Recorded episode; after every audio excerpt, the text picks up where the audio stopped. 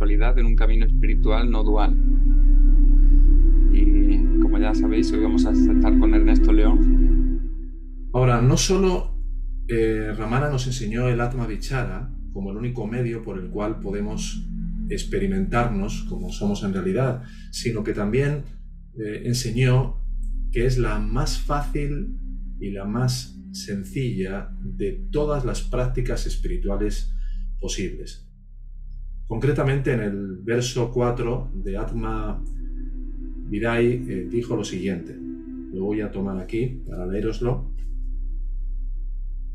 Dijo así, para desatar los lazos de la acción, karma, y demás, y para provocar la destrucción del nacimiento y demás, mejor que ninguna otra vía, esta vía de la autoindagación es extremadamente fácil.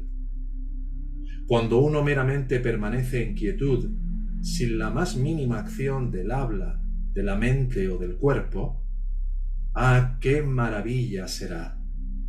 La luz del sí mismo en el corazón será la experiencia eterna. El miedo no existirá y sólo el océano de felicidad permanecerá brillando. Por lo tanto, es tan fácil la ciencia del sí mismo. Ah, tan fácil. Por lo tanto, enseñó que Atma Vichara, o autoindagación, es a la vez el único medio directo y el medio más fácil por el cual vamos a poder llegar a descubrir y a reconocer lo que somos genuinamente. En el versículo 17 de Upadesa Undillar, que es la instrucción espiritual, nos dice lo siguiente. Ahora después entenderéis el por qué inicio acerca de este tema de la sexualidad con estos versos. En el versículo 17 de Padesa Undillar,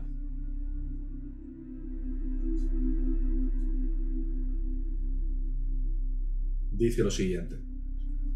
Cuando se investiga la forma de la mente sin olvido, es decir, sin pramada o flaqueza de atención, se descubre que no hay tal cosa como la mente, y esta es la vía directa para todos.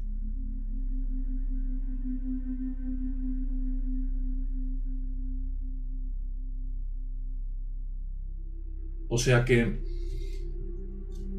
el ego o el pensamiento llamado yo soy este cuerpo, que es la identificación matriz que da lugar a la sexualidad, que quiere o que necesita experimentar una relación sexual, no es otra cosa que nuestro sí mismo real, el prístino yo soy, que aparece como algo que no es. Es decir, que aparece en la forma de yo soy un cuerpo.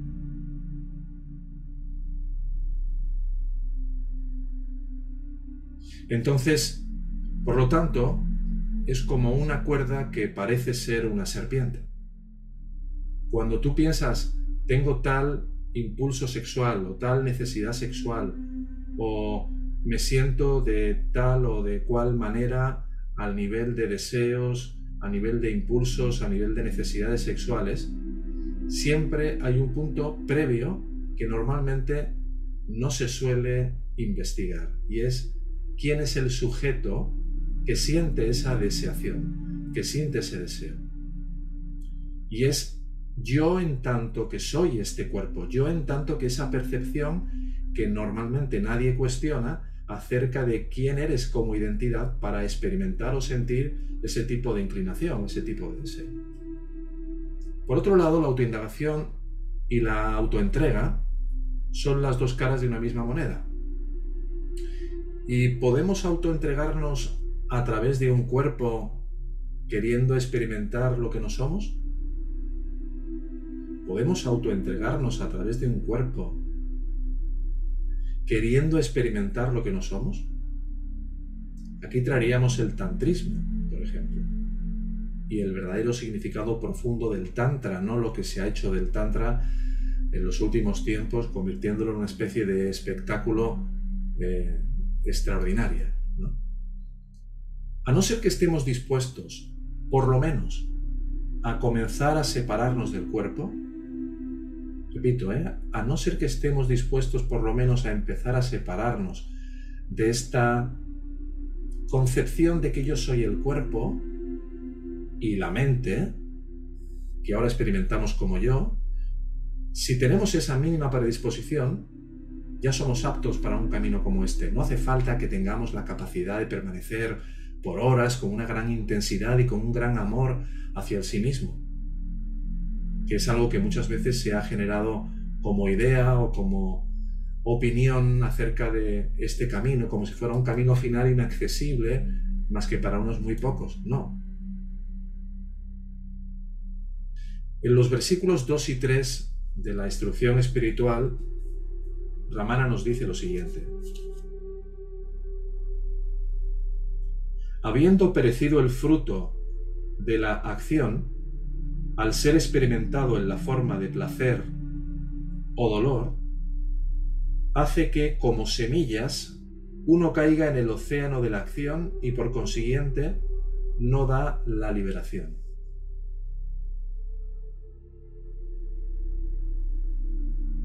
Y en el versículo 3 dice, la acción sin deseo, que es lo que se llama niskamia karma, dedicada a Dios, purifica la mente y muestra la vía a la liberación.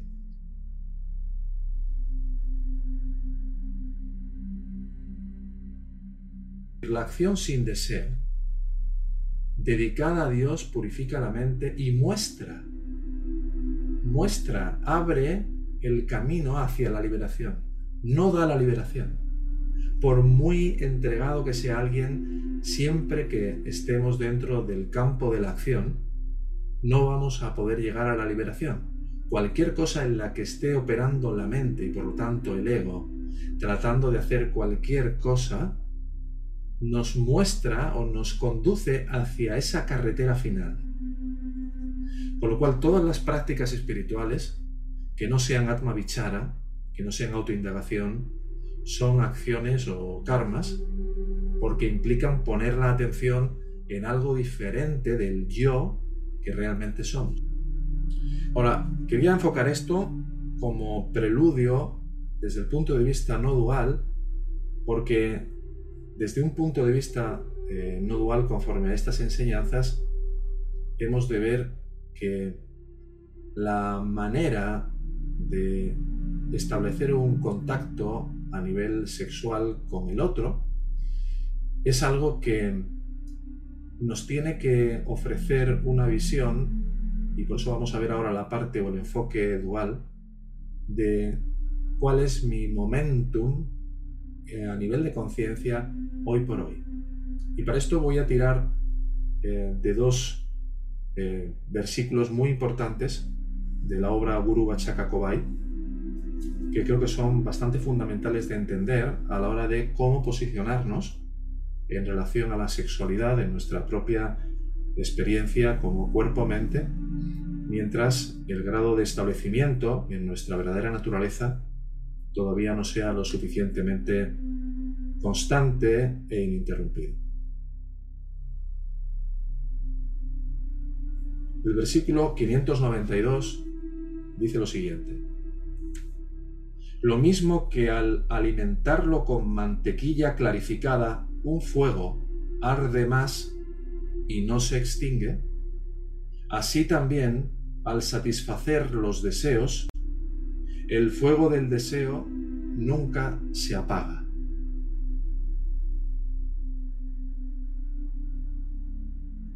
Es decir, que mientras estés elevado como ego, no te escapas. Si lo tratas de evitar o de reprimir, se fortalece. Si lo tratas de alimentar, es algo así como echarle un bidón de gasolina, una cerilla a un bidón de gasolina. De hecho, en una ocasión, eh, y esto aparece en, las conversaciones eh, con Ramana Maharshi, eh, Alan Chadwick, que fue un devoto occidental de Ramana, le dijo en una ocasión que no podía evitar eh, pensar en, en el deseo sexual y Ramana le dijo, mejor que lo satisfagas a que estés todo el rato pensando en ello, ¿no? Como diciendo que el hecho de estar evitándolo, el hecho de intentar no satisfacerlo cuando adquiere una determinada potencia, una determinada fuerza, puede convertirse todavía en algo mucho peor cuando termine por estallar. Y en ese sentido, el versículo 371 de la misma obra dice lo siguiente. Dice, el deseo hace que incluso un átomo parezca tan grande como el monte Meru antes de ser obtenido y viceversa después de ser obtenido. Y así el deseo le hace a uno siempre pobre. Por consiguiente, nosotros no hemos visto nunca ningún abismo insondable que sea tan imposible de llenar como el deseo, el cual no puede ser satisfecho nunca. Es decir, que lo más recomendable para cualquier persona que esté en un camino espiritual es darse cuenta de cuál es el nivel y el grado de relación que mantiene con el deseo, en este caso sexual. Hay personas que por haber trabajado en varias vidas eh, en caminos espirituales, se vuelven célibes o brahmacharias, como se dice en esta enseñanza, de una manera muy natural y no tienen fuertes deseos sexuales. Pero sí es verdad de que la gran mayoría, en mayor o en menor medida, suele sentir esa, ese deseo, por lo cual hemos de saber muy bien cómo relacionarnos con ello. Si hay unas basanas o unas inclinaciones en tu caso que tienen determinada fuerza, eh, será importante tener también una actitud de puntualmente, si estás casado, por ejemplo, o tienes pareja, eh, poder darle una cierta salida para evitar que ese tipo de deseos se terminen convirtiendo en algo demasiado importante por querer reprimirlos o querer evitarlos cuando todavía son eh, valiosos para ti.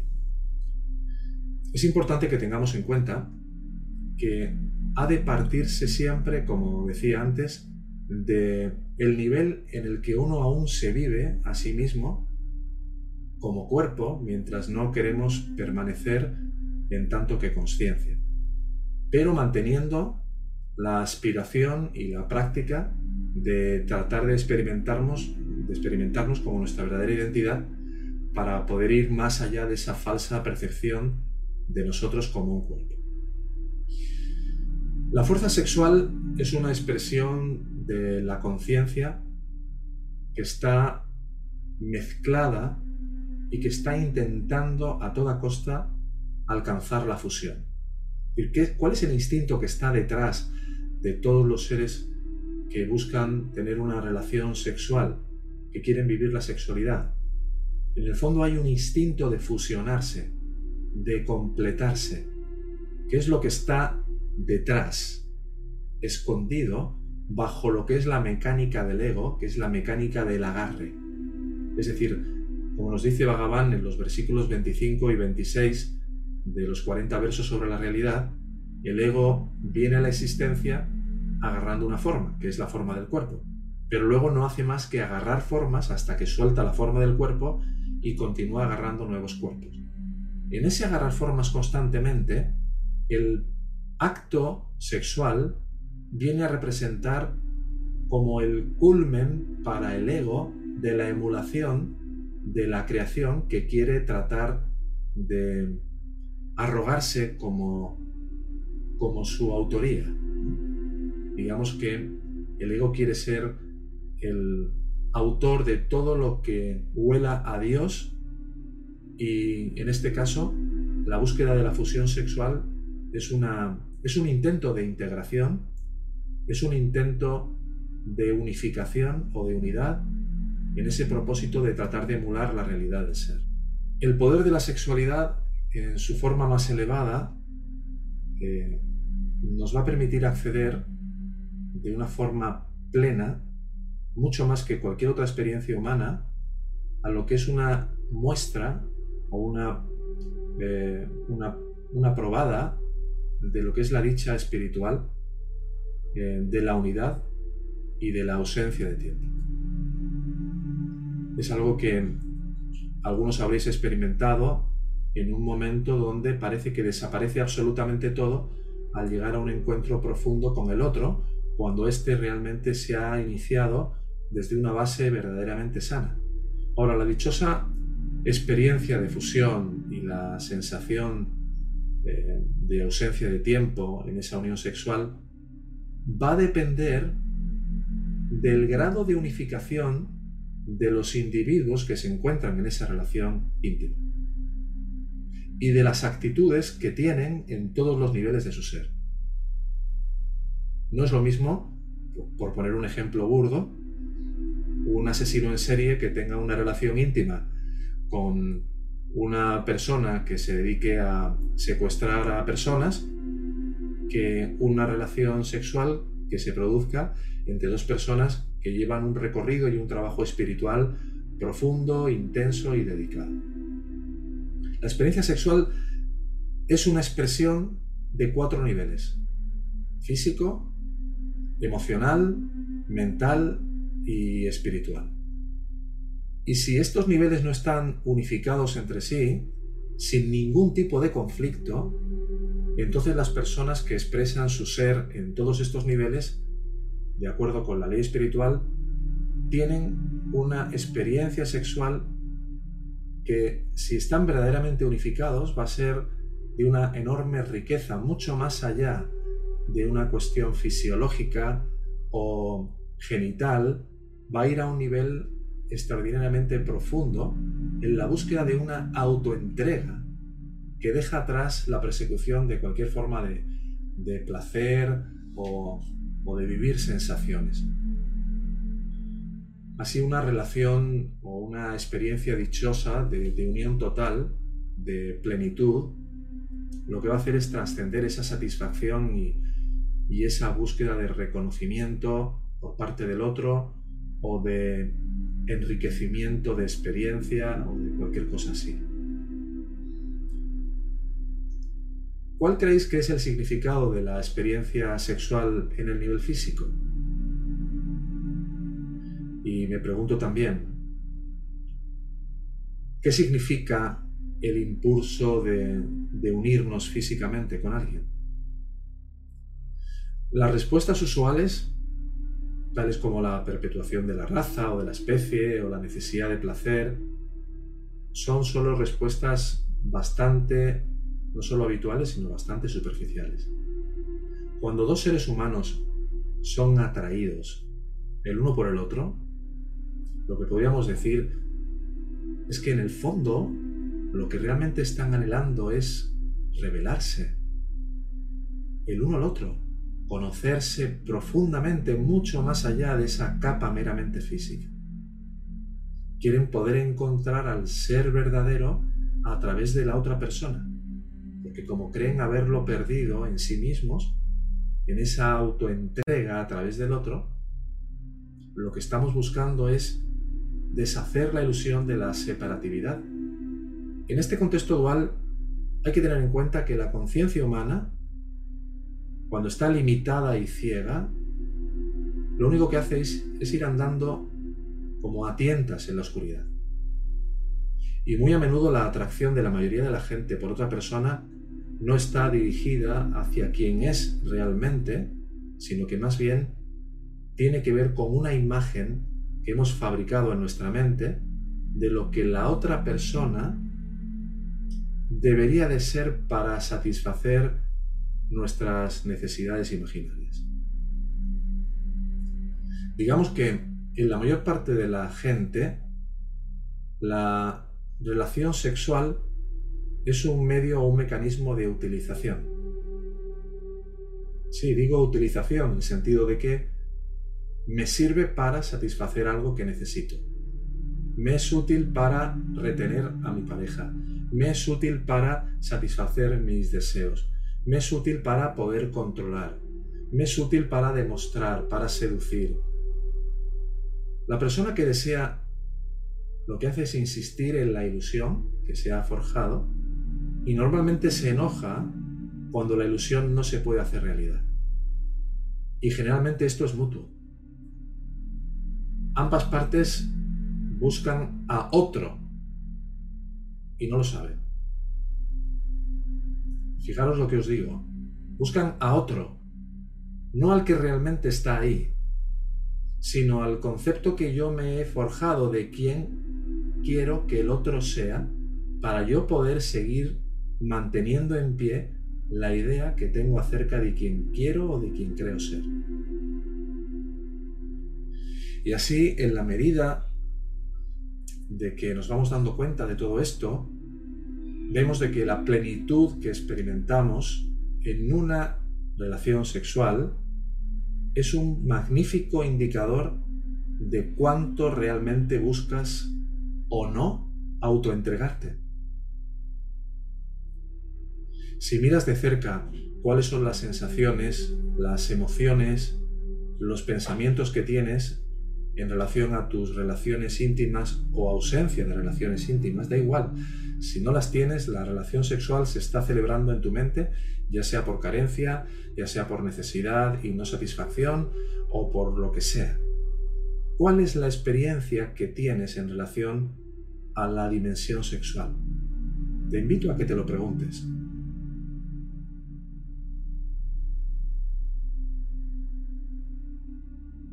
Si quieres, escríbela en un papel.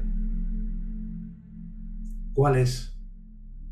Puede ser de negación, puede ser de bloqueo o de represión en base a una cuestión de un ego espiritual también. No, yo ya no lo necesito tanto, ya no me hace falta, ya le perdí el interés.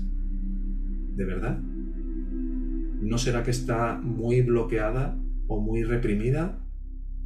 ¿No será a lo mejor que no me quiero contar la verdad de que todavía me interesa mucho, pero que creo que soy insuficientemente capaz de poder tener una relación satisfactoria, más allá del cuerpo, más allá de lo puramente físico, más allá incluso de lo puramente emocional y mental. dirás, pero ¿cómo puede ser una relación sexual que no conlleve todo esto? De que hay un punto en el cual tú puedes tener como propósito en la fusión con tu pareja desaparecer como cuerpo. No es la vía más directa, evidentemente. La vía más directa para desaparecer como cuerpo es mirar al yo. Lo decía al principio. Pero mientras estás en una relación con alguien, puedes optar por tener diferentes propósitos o perspectivas al nivel de tus relaciones que todavía quieras tener si es que las quieres tener. Tu atracción sexual por el otro no tiene como base una mente lo suficientemente purificada, el motivo va a ser la utilización del otro para tus propios intereses egoístas. Y esto además va a conllevar una combinación de energías.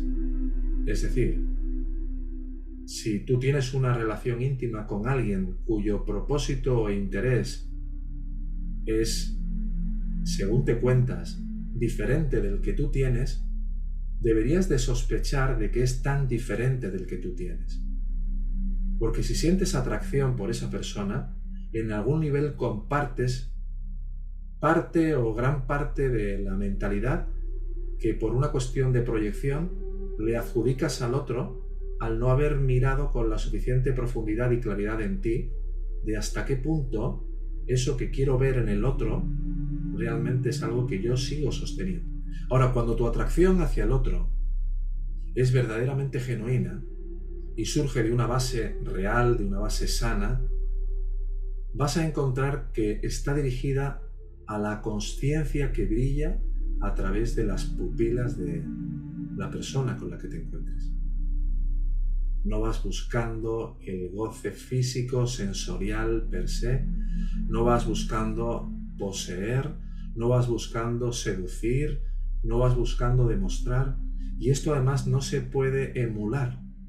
No puedes decir, bueno, a partir de ahora voy a tener relaciones íntimas con mi marido o con mi mujer desde un punto de vista no dual, sin pretender. Es que el estatus o el nivel de conciencia en el que realmente te encuentres en tanto que ego va a marcar y va a determinar qué es y cuál va a ser el resultado de esa interacción. Por otra parte, es muy fundamental que nuestro posicionamiento sea de, verdadera honestidad y, de verdadera sinceridad a la hora de esa entrega. Y eso va a implicar que puedas decir sí a dar de todo corazón y que también puedas decir no. Fíjate si en tus relaciones realmente dices siempre no cuando sientes no. O muchas veces no lo dices por miedo a no ser amada o a no ser amado. O a no estar a una determinada altura.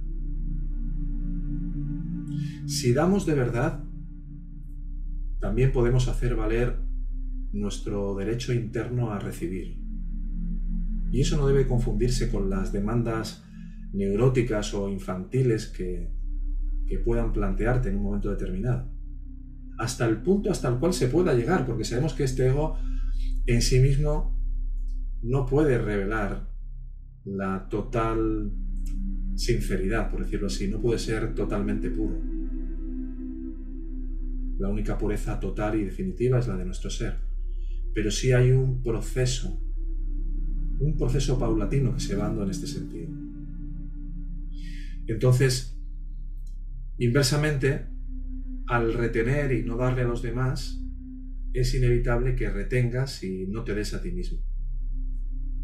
Así que cuando, por ejemplo, culpas de la privación a la otra persona porque aún te aferras a la ilusión de que dar y recibir son dos actos separados, pues vas viendo de que la fusión que anhelas solo puede llegar a suceder si cada sentimiento que anhelas recibir, cada aspecto particular del amor, está también fluyendo desde ti con verdadera riqueza hacia el aparente otro. Mientras tanto te vas a tratar de de ocultar a través de lo que dices que el otro no te da o de lo que el otro no hace. Estos aspectos del amor en la interacción honesta desde una base de una mente más purificada, desde un nivel de cierto grado de despertar, incluyen la ternura, por supuesto, la calidez, el respeto y sobre todo el reconocimiento de la verdadera esencia de la otra persona. Y la apertura también a el cambio que se pueda desarrollar en el otro. Precisamente esos saltos en los niveles de conciencia que se ven reflejados en los niveles físico, emocional y mental, esos saltos normalmente se producen ante esas declaraciones de verdadera honestidad que tenemos con nuestra pareja, con nuestro amigo, con nuestra amiga, donde nos revelamos de una sola pieza con un verdadero autorrespeto a lo que verdaderamente sentimos. Esto va a depender de tu habilidad para arriesgarte, para confrontar y también para admitir tus secretos más custodiados y más guardaditos y poder hablarle a la otra persona aunque nos esté poniendo alguna forma de obstrucción o alguna forma de, obstáculo cuando vamos a transmitir eso que sentimos. Ten en cuenta de que cualquier cosa que exista en, en el ego, en nosotros como ego, al nivel del cuerpo mental, se va a revelar también en la experiencia sexual. Es imposible que lo mantengas afuera. La manera en que ocurre la experiencia sexual es un indicador infalible de cuál es tu nivel de conciencia. Quizá no te habías planteado esto, pero te puede, te puede, te puede arrojar mucha información. La manera en la que se da, la manera en la que no se da, el por qué no tengo, el que quisiera tenerla y no la, y no la tengo.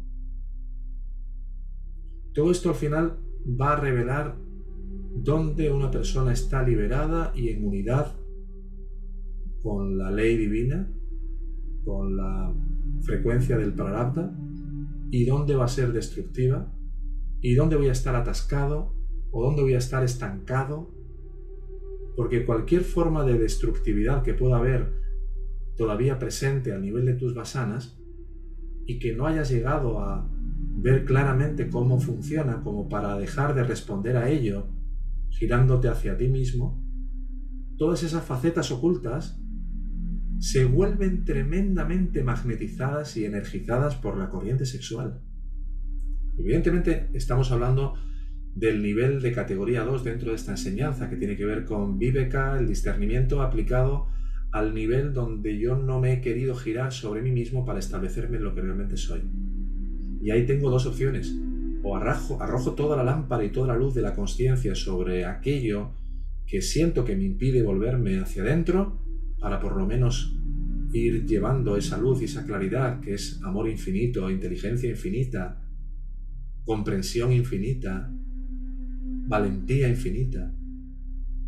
O no me doy cuenta de cómo demasiado a menudo se trata con las actitudes sexuales de un modo fácil, juzgándolas simplemente como sanas o neuróticas o que no son moralmente correctas o que no son moralmente adecuadas. Mira tu sexualidad. Mírala e intenta enfocarla de un modo diferente a partir de hoy. ¿Qué te revela acerca de tu naturaleza no sexual, acerca de tu persona, acerca de tus actitudes. ¿Dónde es que tu sexualidad expone tus problemas y dónde y cómo revela tu naturaleza purificada o sana? Nuestra responsabilidad debe de ser total. Total quiere decir que mientras yo no quiera estar en el amor de Bhagavan, tengo que tratar de llevar el poco o mucho rayito de luz que mi conciencia vuelta hacia afuera me permita arrojar para ver con claridad todo aquello que estoy utilizando como un freno para volverme hacia adentro.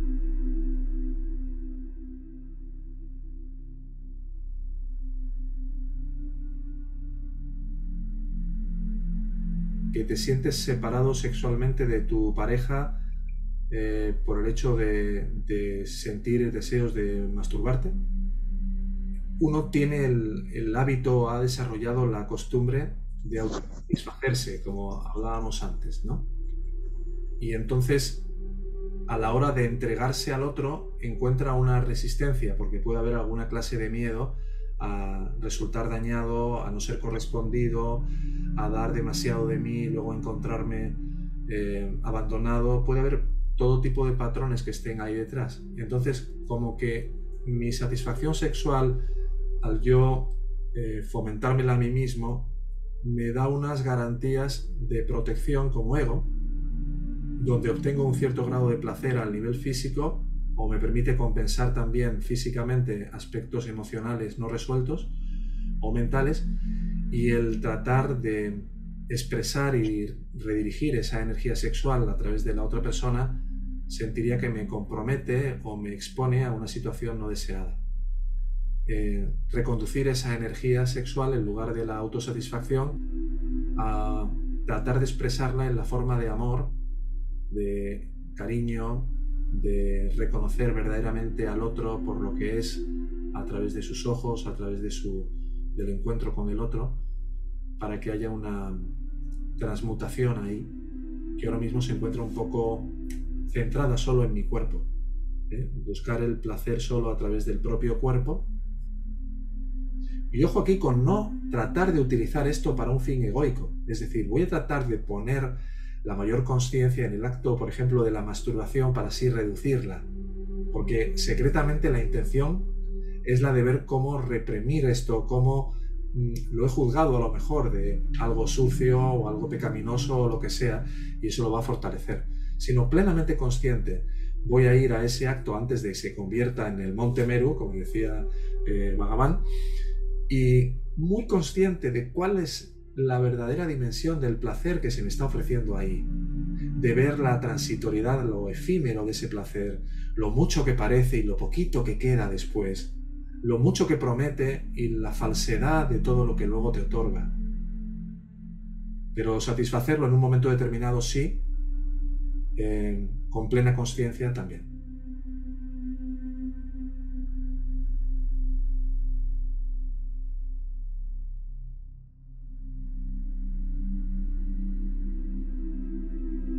Cuando tenemos un orgasmo, durante segundos perdemos la, noción como ego.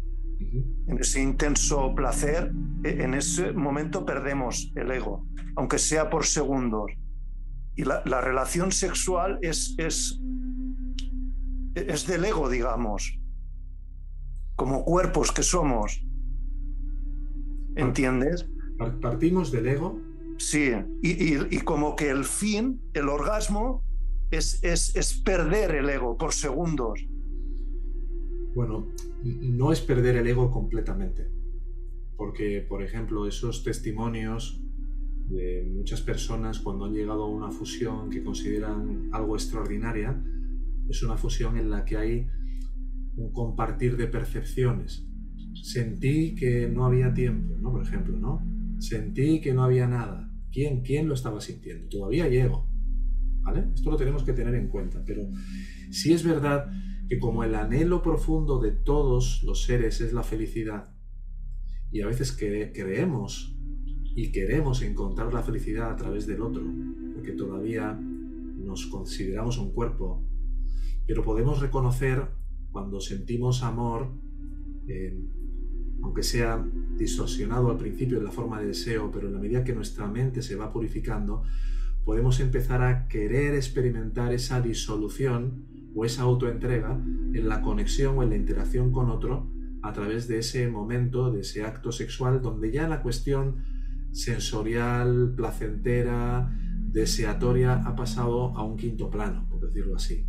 Entonces se puede llegar a un punto en el cual se toque la puerta se toque en el umbral, por decirlo así, del noyo. Pero no olvidemos que para llevar a cabo la autoindagación partimos del ego. ¿A quién le viene este pensamiento? Vamos en una dirección. Es otra forma de ir en esa misma dirección. Lo que pasa es que es una forma bastante más indirecta y donde normalmente, hasta que no, no se llegue a un nivel de gran pureza mental, hay muchos aspectos que están intrincados ahí, muchas cuestiones que están mezcladas ahí al nivel emocional y a nivel mental.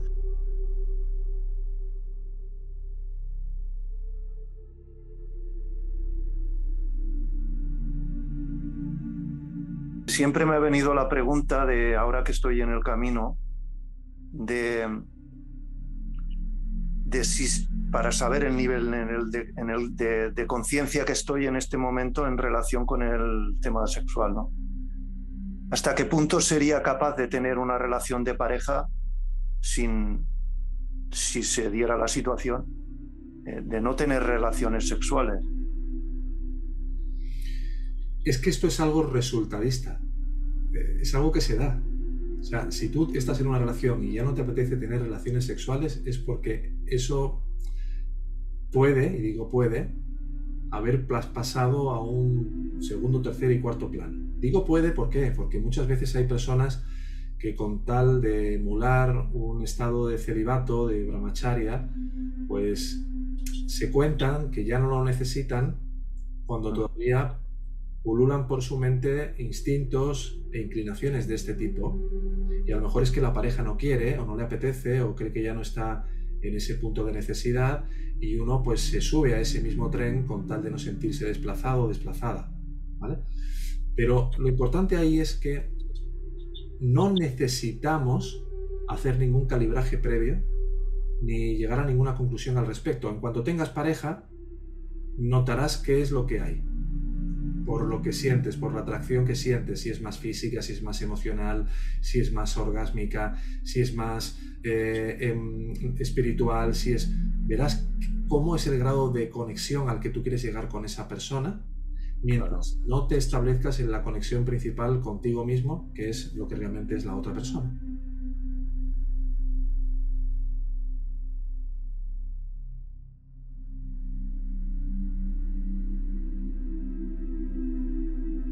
Que a, ti como ego le encantaría es llegar a conclusiones de que el efecto que pueda tener en la vigilia todo lo que se está abriendo y desplegando sin cortapisas en el sueño con, sueños pueda implicar un retraimiento en tu evolución o un bloqueo en tu propio proceso espiritual. Lo único que hemos de ver es que todo lo que se manifiesta en el sueño con sueños revela de forma simbólica o no, normalmente aquellas cuestiones que aún no han sido totalmente depuradas o purificadas a un nivel más consciente, en el plano de la vigilia.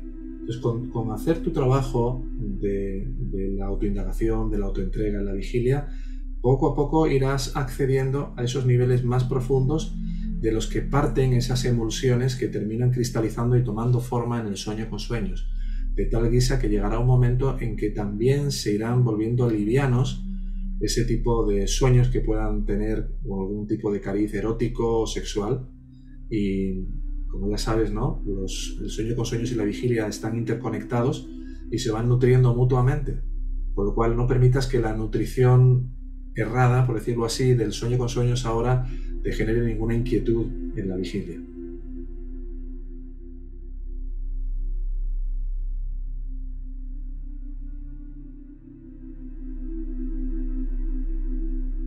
si surge la necesidad, aunque me surge ahora de forma muy esporádica, no la reprimo.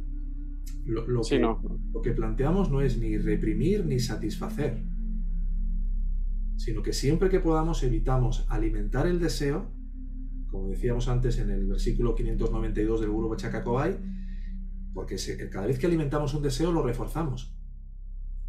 Ni tampoco reprimirlo, porque de esa forma también lo reforzamos sino encontrar siempre que podamos una manera de ni reprimirlo ni de satisfacerlo. ¿Cómo sería eso? Contemplar, por ejemplo, toda la energía que sientes en el chakra muladhara, en la base, eh, a nivel genital, y el calor que entra por el cuerpo y las sensaciones, y poder observar todo esto de forma desapasionada desde tu centro o posición en tanto que conciencia, sin reaccionar a nada de ello. No queriendo reprimir, no con una intención oculta de voy a evitar que esto surja porque si no voy a caer en algo que es negativo, no, intentar dejar el pensamiento y centrarnos solo en una presenciación de todo lo que sea que tenga que dar lugar a la aparición de ese deseo. Con la excepción que decía antes, e insisto, de saber cuándo esa ola es lo suficientemente fuerte o intensa como para saber que lo mejor que puedo hacer es satisfacerlo aunque sea momentáneamente y volver a mí lo antes posible.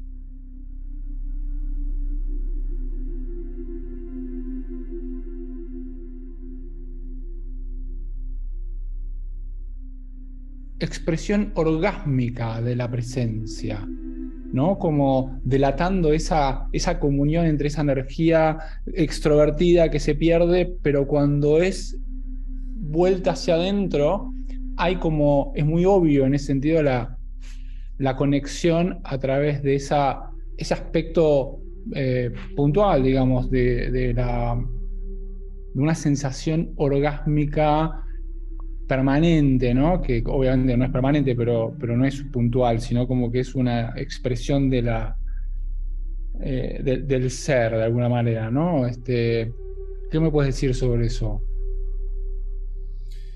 Eh, estados de éxtasis, por ejemplo, pueden ser bastante asimilables a estados orgásmicos. Hemos de intentar reconocer que cualquier sutil forma de búsqueda de algún tipo de éxtasis o de experiencia sublime, identificando que eso me acerca a, lo que puedo hacer es retenerme en. Eso se da. Si se tiene que dar, se dará. Mientras tanto, nuestra mayor aspiración al nivel no dual debe de ser la autoindagación y mientras estemos a un nivel dual, y estemos en una relación donde queramos y sintamos, ¿no?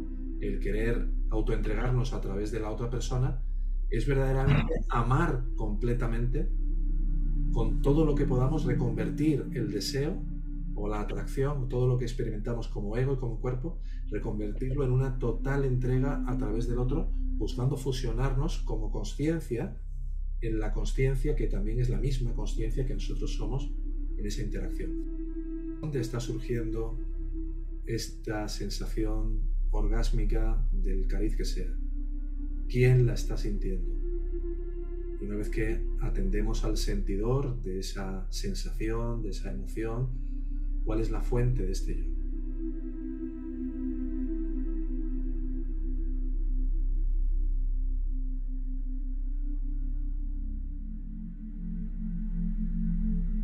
Cuando a nivel físico dejan de haber eh, bloqueos que provengan de un nivel emocional, mental, espiritual, etc. Normalmente, al tener un encuentro físico con esa persona, si también al nivel emocional ha habido una gran purificación, de forma natural, el nivel mental que está asociado con el nivel emocional igualmente va a revelar como unas puertas muy abiertas a que la raíz del ego, que es la idea de que yo soy este cuerpo, pueda diluirse en un acto de verdadera entrega a un nivel de silencio interior y de conexión con el sí mismo.